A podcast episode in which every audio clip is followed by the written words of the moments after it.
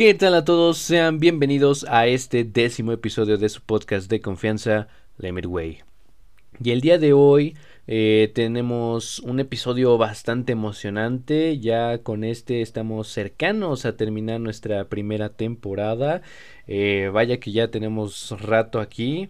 Eh, espero que sigamos teniendo esta buena onda. Claro que vamos a tener nuevas cosas. Estén preparados para lo que se viene después. Pero em, eso lo anunciaré en su momento. Eh, por lo mientras vamos a hablar de algo que estaba preparando específicamente para este episodio. Estoy hablando de una de las bandas con mucho revuelo en su entorno desde que comenzó y que actualmente sigue siendo, eh, bueno, sigue estando en boca de todos. Eh, no solo por su irreverencia y temática oscura, sino con lo que representa su esencia hacia el público en general. Seas fan o no, has escuchado de este hombre tan polémico y de su fórmula tan extraña de manejarse en el medio. Estoy hablando de nada más y nada menos que de Marilyn Manson, este ícono del metal industrial que por mucho tiempo ha sido temido, alabado, eh, incomprendido e incluso cancelado, eh, ya que ha estado metido en todo tipo de asuntos, eh, tanto sociales como religiosos. sin duda, un hombre que marcó una generación eh, no de la mejor forma o no como él hubiera querido, pero el mensaje está ahí implícito. Y como digo, seas fan o no, incluso si no tienes idea de quién estoy hablando, necesitas escuchar este episodio para poder entender a esta figura pública, ¿no? Tocaremos temas que quizás para muchos no, eh, vaya, sean tabús, pero todo esto se hablará desde un punto de vista objetivo, no, no, no me meteré en esos temas ya que no nos compete, no, no nos vamos a adentrar en esas cosas. Además de que en este podcast no nos nutre musicalmente, ¿saben? Así que aquí no eh, solo nos vamos a enfocar en la parte tanto de la historia de la agrupación y en el trabajo que se realizó en el medio. Eh, también recuerda seguirme en Instagram como arroba limitway-bajo para más contenido. Recuerden que tenemos nuestra sección, la pregunta random musical de la semana, eh, donde los primeros 10 en responderla tendrán un saludo al inicio de los siguientes episodios. Eh, ya saben, voy a estar dejando el Insta en la parte de la descripción. Yo soy Ale y espero que disfrutes eh, lo que tengo preparado para ti el día de hoy. Eh, ya sabes la dinámica, siéntate, relájate, toma tu té, café, jugo, agua, refresco, cerveza, sea cual sea tu veneno para iniciar este episodio. Empecemos con esta primera parte. Eh, ya saben que iniciamos contando parte de su historia en términos generales para no ser tedioso el episodio y también hablaremos de su discografía. Pero en este caso creo que solo hablaré de lo que de los que a mi parecer son fundamentales, de los que marcaron la carrera de Marilyn Manson eh, es mucho lo que se abarca, tanto en discografía, videografía, colaboraciones, libros, eh, etcétera. Son muchas cosas, millones de cosas. Por eso me voy a limitar a hablar de los álbumes pilares, por así decirlo. Habrá otra oportunidad de poder debatir el trabajo de forma más específica, ya que es muy extenso y probablemente dividamos este episodio en varias secciones más. Eh, ya que no se puede describir a Marilyn Manson como, como una banda o, una persona, es mucho más complejo que eso y va más allá de una simple charla a, grandes rasgos. Eh, pero eso será en otra ocasión. Por lo mientras comenzaré hablando de la agrupación y un poco de nuestro protagonista estrella. En términos generales de la banda, eh, esta se formó en el año de 1989, si no mal recuerdo, en Florida, eh, para ser específicos, en Fort Lauderdale. Ahí Brian Hugh Warner, ahora conocido como Marilyn Manson y como cualquier persona antes de volverse exitosa, tuvo un trabajo normal antes de saltar a la fama. En este caso, Manson trabajaba para una revista llamada 25th Parallel y gracias a esto él tuvo la oportunidad de tener contacto con personalidades de la música, ¿no? Como lo fue el caso de Trent Reznor de Nine Inch Nails, que también tendrás oportunidad de eh, en este podcast para hablar de, esta banda, pero bueno, gracias a estos contactos, eh, Manson pudo conocer a Scott Putesky, quien se le uniría para formar la primera, eh, por así decirlo, la primera formación de la banda. este era el guitarrista principal y cofundador. Y al poco tiempo se les uniría Brian eh, Totonic como el bajista. En los inicios la agrupación fue bautizada como Marilyn Manson and the Spooky Kids. Y claramente a esta gente le encanta el teatro, hay, hay eh, que, hay de por medio, ¿no? Por, esa razón, cuando la banda daba sus primeros conciertos, eh, decidieron usar seudónimos para darle más profundidad al asunto. Eh, ya sé, cosas de bandas, no me pregunten, son, son muy extravagantes ellos. No, no, yo no tengo nada que ver ahí, pero sí. Eh, de lo que vamos a estar hablando, si millones de bandas son extravagantes a más no poder. En fin, estos seudónimos también fueron la razón, en parte, para nombrar a la banda.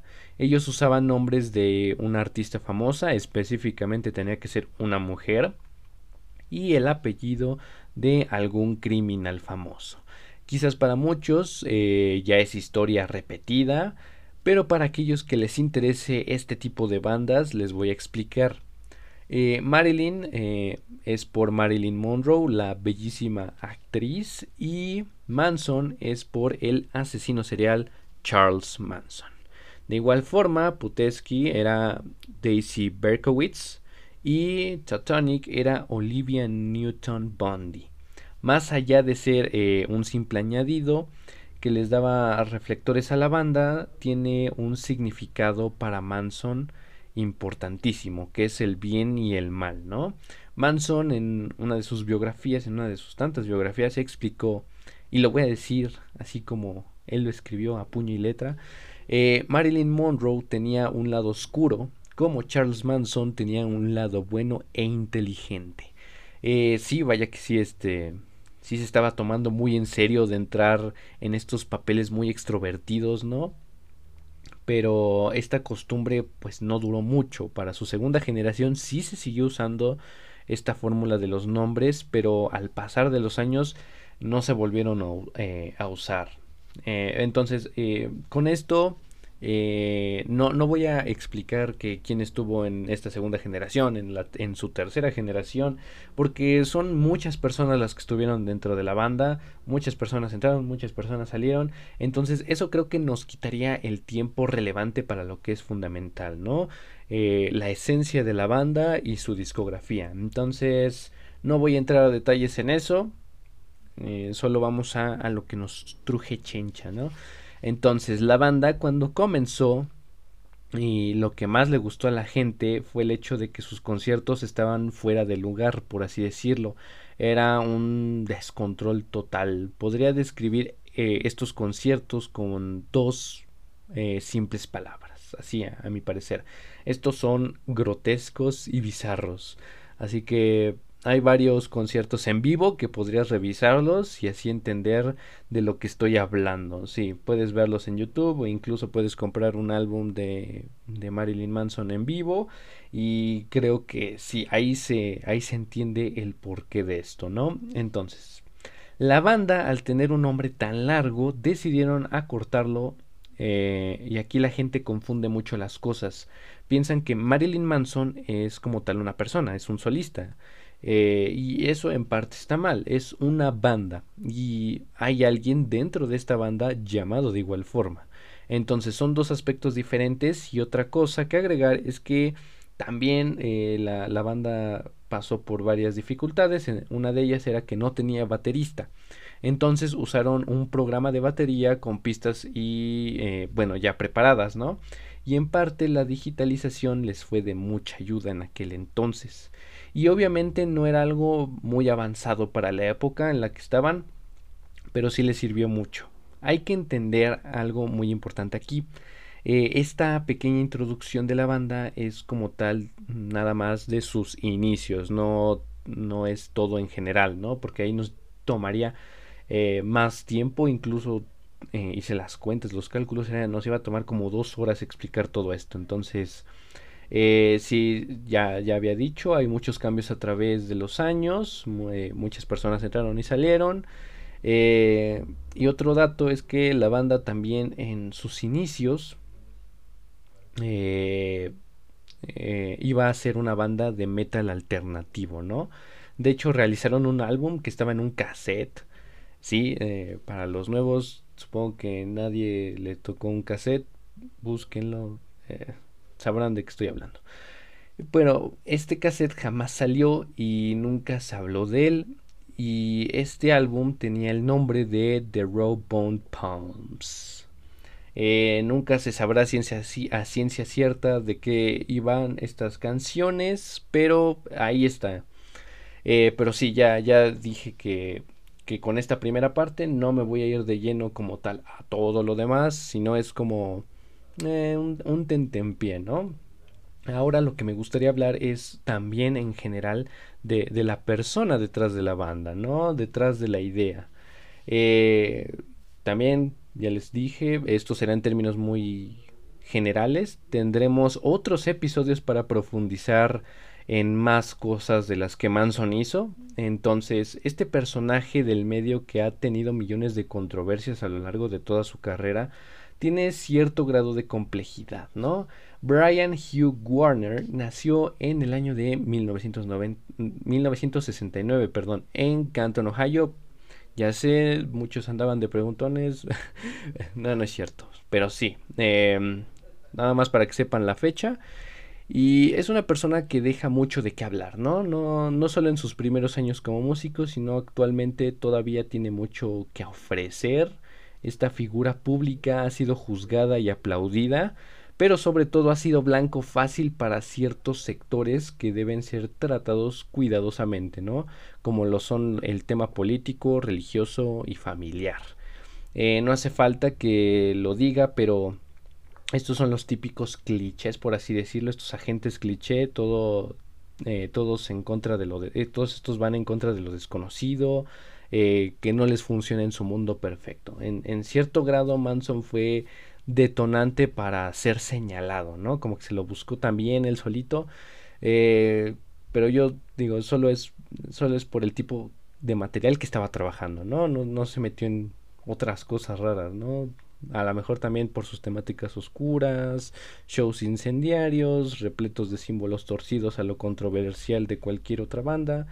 Eh, sí, es eh, mucho de lo que se tiene que hablar de él, pero habrá su ocasión, ¿no? Eh, pero esto ya se había venido trabajando desde hace años, es lo que me cae de extraño.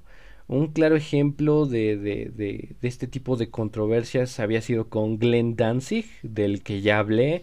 Es creo que el segundo episodio, vayan a escucharlo. También hablo de este tipo de temas. Eh, si no lo has escuchado, velo a escuchar, está muy bueno.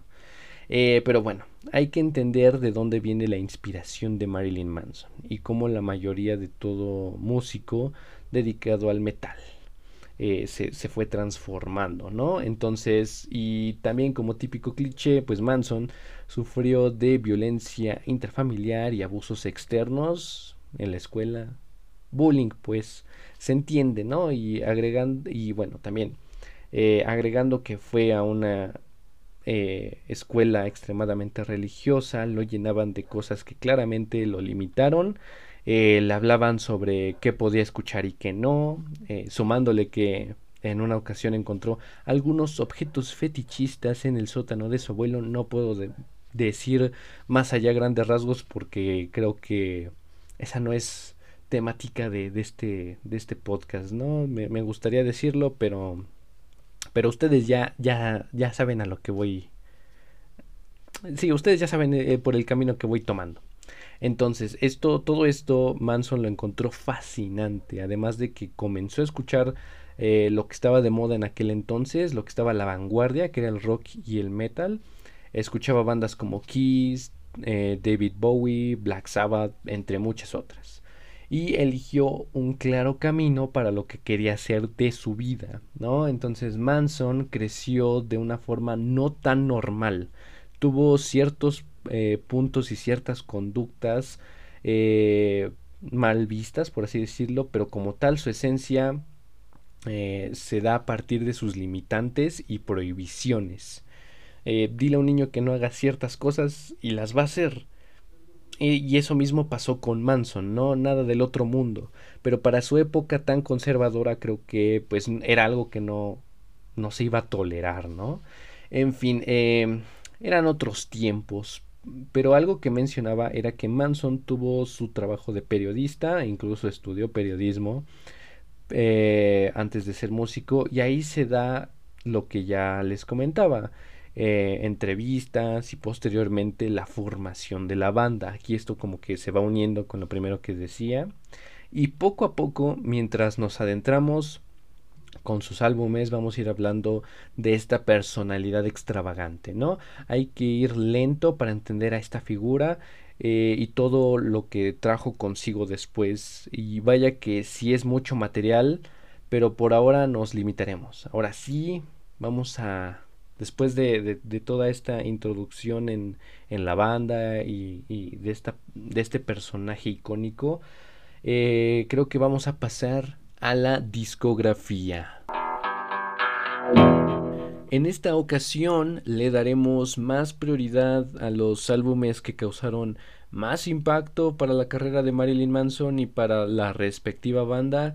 Eh, sí hablaremos de, de los principales, los primordiales, eh, aunque también vamos a pasar algunos a un segundo plano. Estos estarán en, un en otro episodio con la misma temática de Marilyn Manson.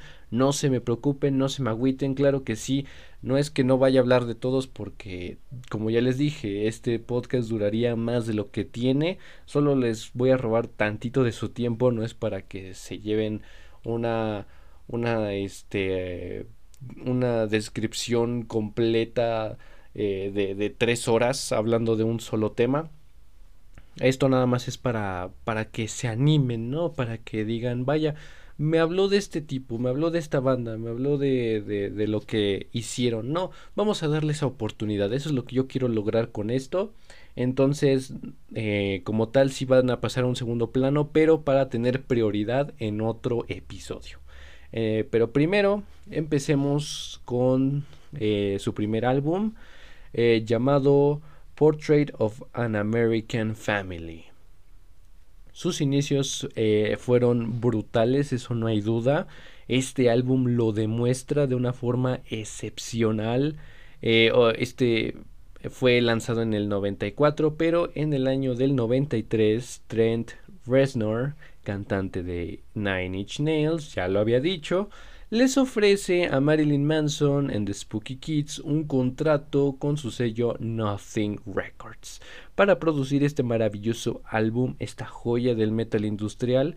Y aquí el bajista eh, es cambiado y ahora es eh, eh, Gidget Gain. Es expulsado de la banda por el abuso de drogas. La mayoría de los problemas que la banda va a tener y de las que sigue vigente es, las, eh, es por esta situación, ¿no? Por el problema del consumo y del abuso.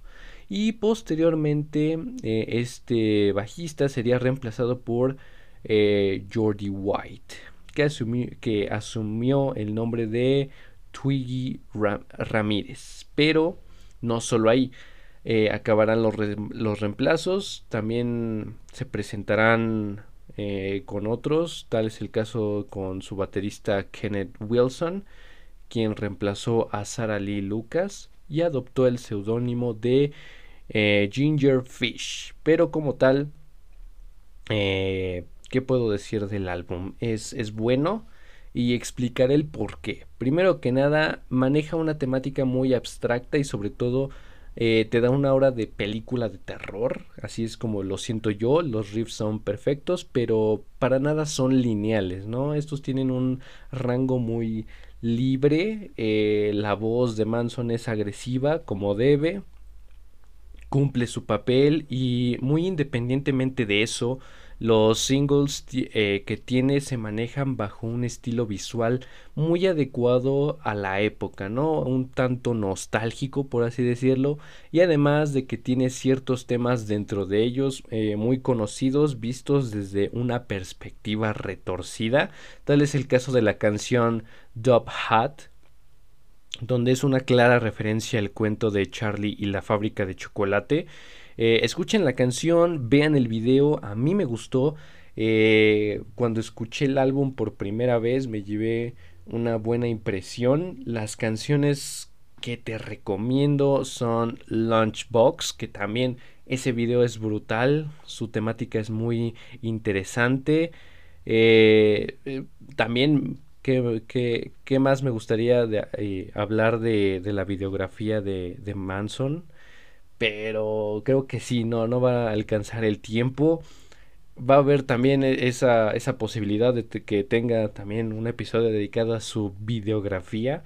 Es que, en serio, este, ese video de Lunchbox tiene mucho de, de, qué hablar, ¿no? Es una temática que continuamente sigue teniendo distintas polémicas, ya sean buenas, buenas o malas, es... Ah, tendrá su ocasión, tendrá su ocasión. Eh, lo único que puedo decirles es que eh, escúchenlo, por el momento es lo único que puedo decirles, es que escúchenlo, véanlo, no, te, no se van a decepcionar. Eh, otra canción es Get Your Gun, otro de los singles principales que, wow, o sea, para mí es, la es mi canción favorita de ese álbum. Y que si piensas escuchar este álbum, comienza con, con esta canción. Eh, antes que todo, escucha Get Your Gun. Ahí te vas a enamorar de todo el álbum. Eh, otras canciones que me gustaron son Dogma y Sweet Tooth. Como ya les dije, es bastante bueno, recomendadísimo si es que quieren iniciar con Marilyn Manson, si quieren conocer más a fondo de su trabajo. Eh, aquí también entraría el, eh, el EP eh, Smell, Smell, Like Children, pero creo que también merece su, su propio episodio. ese es muy independiente de todo. Para aquellos que digan, no, es que después de, de, este primer álbum sigue el Smell Like Children. Sí, ya sé, ya sé que sigue ese, pero ya les dije, no nos va a alcanzar. Eh, pero ahora pasemos con el álbum Antichrist Superstar. Que este álbum eh, no habría tiempo para analizarlo. Es muy complejo. ni siquiera yo podría darles esa explicación que se merece, eh, pero lo vamos a hacer, lo vamos a lograr en otra ocasión. Eh, aquí Brian Warner o Marilyn Manson se propuso eh, crear un álbum magnífico y saben que lo logró, señores, lo logró. es el mejor de toda su carrera, viéndolo objetivamente, aunque es debatible, por supuesto, y es comparable pero para la banda es el mejor álbum que ha sacado. Eh, este álbum es lanzado en el año de 1996. Fue producido por el sello discográfico de Nothing e Interscope Records. Eh, este disco es parte de una trilogía y que lo y lo que más llama la atención es que es una historia contada en reversa, ¿no? Algo así parecido a Star Wars con el episodio 4 Sí, bueno, aquí ya me puse medio, medio, medio friki, ¿verdad? Pero sí, es como una comparativa. Eh, por cierto, sí me gusta Star Wars. y bueno, entonces el orden sería eh, Hollywood in the Shadow of the Valley of Death, que es su cuarto álbum, si no me equivoco. Ese sería el inicio. Eh, también después de ese seguiría el Mechanical Animals, que ese es el tercer álbum. Ese sería como el, el de en medio, ¿no? Y por último sería el Antichrist Superstar. Eh, entonces, este álbum está inspirado en la obra del filósofo Friedrich Nietzsche. Ah, ah, de su obra se llamaba Antichrist. Eh, pero solo es en parte de lo que voy a hablar del disco. No me voy a adentrar a algo más. Eh, eso se verá en, en, su tiempo, en su momento. Y este álbum está lleno de referencias religiosas. En las letras hay una crítica fuerte eh, en, ciertos, eh, eh, en ciertos ámbitos. eh, burlándose de ellos y como tal manteniendo una esencia obscena y perturbadora de su música. Como tal el álbum está perfectísimo, eh, es maravilloso, escúchenlo y también te, eh, te recomiendo que veas el arte conceptual si es que lo compras en físico y si no lo puedes googlear. tiene un arte, o sea, incluso Manson le, puso tanto empeño a, este álbum que tiene ciertos detalles ocultos, ¿no? Dentro de, de, este, de este disco. Entonces, las canciones que te voy a recomendar son The Beautiful People, eh, muy conocida. Eh, creo que todos estamos al tanto de esta canción. The Beautiful People es, creo que, el single más reproducido, eh, aparte de Sweet Dreams Are Made, are made of This. Eh, también la canción Little Horn, Tourniquet y Dried Up. Eh, ah, también la canción de Tide and Death to the World. Esa canción, vaya que sí me, me, gustó. Escúchenlo, me gustaría agregar más de este álbum, pero ya dije, es un concepto muy extenso se verá en su momento. Y pasemos con el tercer álbum la eh, de la agrupación. ¿no? Este lo veo como uno de los pilares para la carrera de Manson. Estoy hablando del Mechanical Animals del 98. Este álbum, creo yo que, bueno, eh, las estadísticas ¿no? y el, la investigación que hay de por medio, ¿no? Es uno de los más vendidos y por lo tanto uno de los más populares para su época, ¿no? Además eh, contrasta mucho con su predecesor. Si se compara el Antichrist eh, Superstar es violento, es salvaje, es caos puro, ¿no? Y el Mechanical Animals fue mucho más contenido e incluso se pensó que la banda se había eh, por así decirlo, vendido, se había hecho comercial, eh, lo cual se creía que se iba a sobreexplotar el material del Antichrist Superstar, pero eso hubiera sido demasiado fácil para la banda. Eh, lo que cambió fue lo grotesco del asunto. Hay que entender que este álbum juega dos roles, el de alfa y omega, que es el concepto que Marilyn Manson eh, trabajó, eh, mostrando así una parte frágil de él mismo y por otro lado la parte sin rumbo. El, estilo del álbum está inspirado en los años 70 y también hace homenaje a Bowie, a su estética. Eh, algo característico que se denota en el vestuario de la banda, ¿no? Y el álbum por sí mismo puede parecer comercial, pero es eh, pero todo lo que Manson planeó para su elaboración cambió totalmente ese concepto para los fans. La ligereza de las canciones tiene un porqué y las letras son algo totalmente distinto también. La portada del álbum es considerada una de las mejores de la historia de la música y sumándole todo lo que ya tenía lo hace el álbum eh, por así decirlo, más cotizado. Eh, yo estoy en un punto medio, creo que está a la par del Antichrist Superstar, es como que están al nivel. Eh, y no por nada este álbum es una precuela y tiene canciones muy polémicas, todas muy buenas por cierto, pero Manson lo deja a la interpretación y aunque muchas de las veces las interpretaciones que se le dieron a las letras son incorrectas y que incluso algunas llegaron a exagerar más allá de lo que Manson tenía planeado, eh, siempre este, este artista sale a aclarar esos comentarios, ¿no? Para que no salgan eh, más allá de lo que deben. Eh, pero habrá oportunidad de, de analizarlo en otra ocasión. Las canciones que te recomiendo del álbum son eh, Great Big White World, The Dub Show, Rock is Dead, The Speed of Pain. Uf, esta canción, The Speed of Pain, buenísima. I Don't Like Drugs, But the Drugs Like Me. Y la más famosa, Coma White.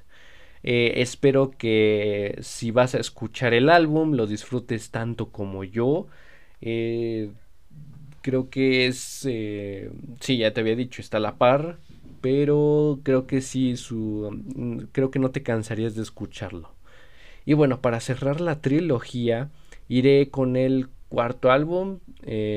para mí es mi favorito. Es el Hollywood in the Shadow of the Valley of Death y que marcaría una diferencia para toda su carrera, ya que el lanzamiento del álbum es específico, que fue en el año 2000, cayó en gran controversia, ya que antes de su lanzamiento eh, y antes de que se concluyera esta trilogía, en el 99 se da la masacre de Columbine High School.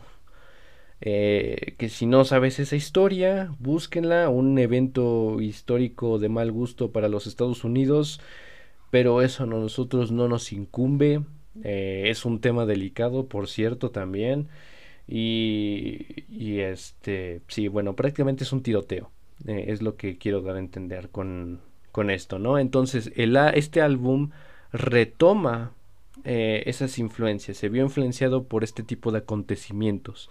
De igual forma, se dan temas políticos y religiosos y para este punto la banda ya estaba siendo criticada fuertemente e incluso boicoteada. Eh, este fue un golpe duro para la banda y claro que también lo supieron responder el tinte del álbum eh, retomó lo que había dejado en el Antichrist Superstar y ciertas similitudes con el Mechanical Animals, pero sí cambiaron demasiado su estilo bizarro con el que habían trabajado con anterioridad. Se hizo mucho más digerible, por así decirlo. Eh, este álbum es una bofetada con guante blanco a las críticas que le hicieron a la banda y al mismo artista. Eh, demostrando que su música es, eh, su perspectiva de la vida misma, ¿no? Hace críticas sociales que muchas veces han sido ignoradas, eh, pero viéndolo desde este punto de vista, el álbum resalta ese mensaje y se hace escuchar, ¿no? Que es lo que primordialmente se quería hacer. Y toda esa, esa negatividad social se representa ahí. Eh, y es por eso que, la, que lo convierte en el cierre perfecto de su trilogía. Y las canciones que te recomiendo son The Love Song, The Fight Song, que, es buenísima esta última, eh, President Death, eh, Born Again y mi consentida del álbum. Creo que para mí, creo que sí es exageración, ¿no? Pero digo, The Nobodies es bellísima, simplemente una obra perfecta. de Nobody's, una ejecución ejemplar de, de, un buen single. Eh, como tal, no es un single, ¿verdad? Pero me encantó. Eh, otro álbum que marcó su mejor época de la banda y que fue quizás el último con esa esencia es el álbum The Golden Age of the Grotesque. Of the Grotesque como se diga. Aquí, como el título lo dice, se acerca a una temática más allá de lo que había trabajado y nos introducimos a una nueva propuesta. Y pasa de lo social y religioso a algo más e, erótico, ¿no? Y también esa, e, está inspirado en el, e, en el dadaísmo. Todo lo que encontraremos en los álbumes de Manson serán conceptos abstractos y subjetivos en cuanto a estética. En cuanto a temáticas, son directas, objetivas y fáciles de, ubicar. Eh, ¿no? no, quisiera decirlo, pero todo lo obsceno aquí se sale de las manos. Y existe un límite y con este álbum eh, lo logran sobrepasar. Pero al mismo tiempo cumple con esa elegancia que Manson ha sabido manejar, ¿no? Y como digo, tiene de todo, tiene fetichismo, algunos momentos controversiales y sobre todo una apuesta que sigue enfureciendo a los padres de familia, ¿no? A estos sectores religiosos, estos sectores políticos, sociales. Entonces, las canciones siguen siendo igual de buenas, siguen estando al margen y las que te recomiendo eh, son This is the New Shit, Mob Scene Use Your Fist and Not Your Mouth, Slot Garden y Es Ain't o Saint. el álbum por sí solo se mantiene. Y bueno, ya para no alargar el episodio, faltan algunos de sus álbumes, pero creo que no resaltan en este radar. Solo hay un álbum, uno solo, que me gustaría agregar. Y este es por mi mero gusto. Eh, este es nada más por mi mero capricho. Es de The Pale Empire. Este noveno álbum lanzado en el 2015. Si bien no es la misma temática con la que los álbumes que no, no, tiene, no se maneja esa temática con los que ya te acabo de mencionar, sí tiene buenas canciones. Pero como digo, se manejan eh, diferente. ¿Y a qué me refiero con esto? Pues las canciones ya no son tan apegadas al género industrial, ya son un poco más de blues. Eh, no está ni siquiera ni cerca de, de, estar apegado a lo que fue el primero, pero tengo que admitir que las canciones son una cosa magnífica. Además de que Manson colaboró con Tyler Bates. Si no lo conocen es porque no conocen su trabajo con algunas películas y series y si han escuchado y han visto esas películas supongo que sí les gustó el trabajo. Estoy hablando de la película The Watchmen, bueno, Watchmen y la serie The Punisher, también con otras películas y series, pero nada más en general esas son las que más se resalta. Eh, busquen su trabajo, es una joya, vale más que la pena darle una oportunidad al The Pale Empire. Eh, y esta colaboración creo que es de las mejores fórmulas que ha tenido Marilyn Manson en, toda su carrera. Eh, nunca lo vi manejarse de una forma tan profesional. como les digo, es otra onda que le funcionó a la banda. Creo que este álbum revive lo que dejó el álbum Eat Me, Drink Me. no digo que sea mal álbum, eh, habrá momento para analizarlo y ustedes me digan su opinión, pero decae un poco, si deja algo a deber, eh, me gusta, lo disfruté, pero le falta esa esencia que, a Manson, que nos tenía acostumbrados, ¿no? Pero regresando al punto principal, el The Pale Empire eh, tiene canciones muy buenas como Killing Strangers, que se usó en la primera película de John Wick. Eh, una de mis favoritas. O sea, aquí también ya, ya saben que tenemos nuestra mini sección de, recomendaciones de películas. Véanla si no la han visto. Tiene eh, Killing Strangers de Marilyn Manson. Y es una combinación perfecta. Eh, y bueno, otras canciones, eh, y bueno, las que me fascinaron es The Mephistopheles of Los Angeles, que es mi favorita de toda la discografía, de todo su trabajo, es hasta ahora eh, mi, mero, mi mero gallo esta canción. Además de que esta se usó en uno de los episodios de la serie de The Punisher. También una de mis series favoritas, vayan a verla si es que no la han visto. Eh, está en Netflix creo. Y de igual forma no nos queda a deber eh, la parte melancólica. Estoy hablando de la canción sublime que es Worship My Greg. es una increíble canción, es una pasada. Si no conocen tampoco a Tyler Bates, eh, les, les recomiendo que escuchen su trabajo. Él hace música para series y películas específicamente. Pero eh, también creo que hay un, un concierto en vivo de Marilyn Manson donde Tyler Bates está tocando la guitarra. Eh, vayan a verlo. Eh, sí, todo es en acústico. Creo que, bueno, si lo quieren buscar, busquen Sweet Dreams Are Made of This con Tyler Bates. Es un acústico y es buenísimo. Y bueno, con esto terminaríamos con la discografía eh, un poco larga, no sé qué tal ustedes la hayan sentido. Eh, y todavía nos falta mucho. Y eso también, eh, con eso voy a anunciar una nueva sección que consistirá en analizar álbumes a más, a, más detalle y esta tendrá un episodio completo para darle esa prioridad a algunos trabajos que quedan fuera eh, o de esos álbumes que también merecen ese protagonismo, ¿no? Como es el caso del Antichrist Superstar. Eh, necesita su propio análisis independiente y los álbumes que dejamos fuera, como lo fueron el Eat Me, Drink Me, The High End of Low, el Heaven Upside Down y el más reciente trabajo de Manson, We Are Chaos. Estos eh, álbumes tendrán un episodio dedicado a su análisis, pero por el momento creo que terminamos eh, con esto, eh, con, el trabajo que ya te acabo de recomendar. estos cinco álbumes principales son una probada, son un tentempié de que en verdad necesitas escuchar a Marilyn Manson, no solo por su polémica, sino por lo que quiere transmitir. Y bueno, Creo que con esto dejamos el episodio del día de hoy. Yo lo sentí un poco extenso y todavía nos falta mucho por explorar.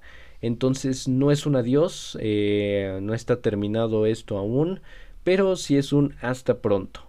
Ahora pasemos con nuestra sección conocida como la pregunta random musical de la semana. La pregunta es, ¿en cuántas películas y series ha salido Marilyn Manson? Los estaré esperando con su respuesta en Instagram y nos vemos la siguiente semana con un nuevo episodio. Eh, me agradó eh, platicar con ustedes.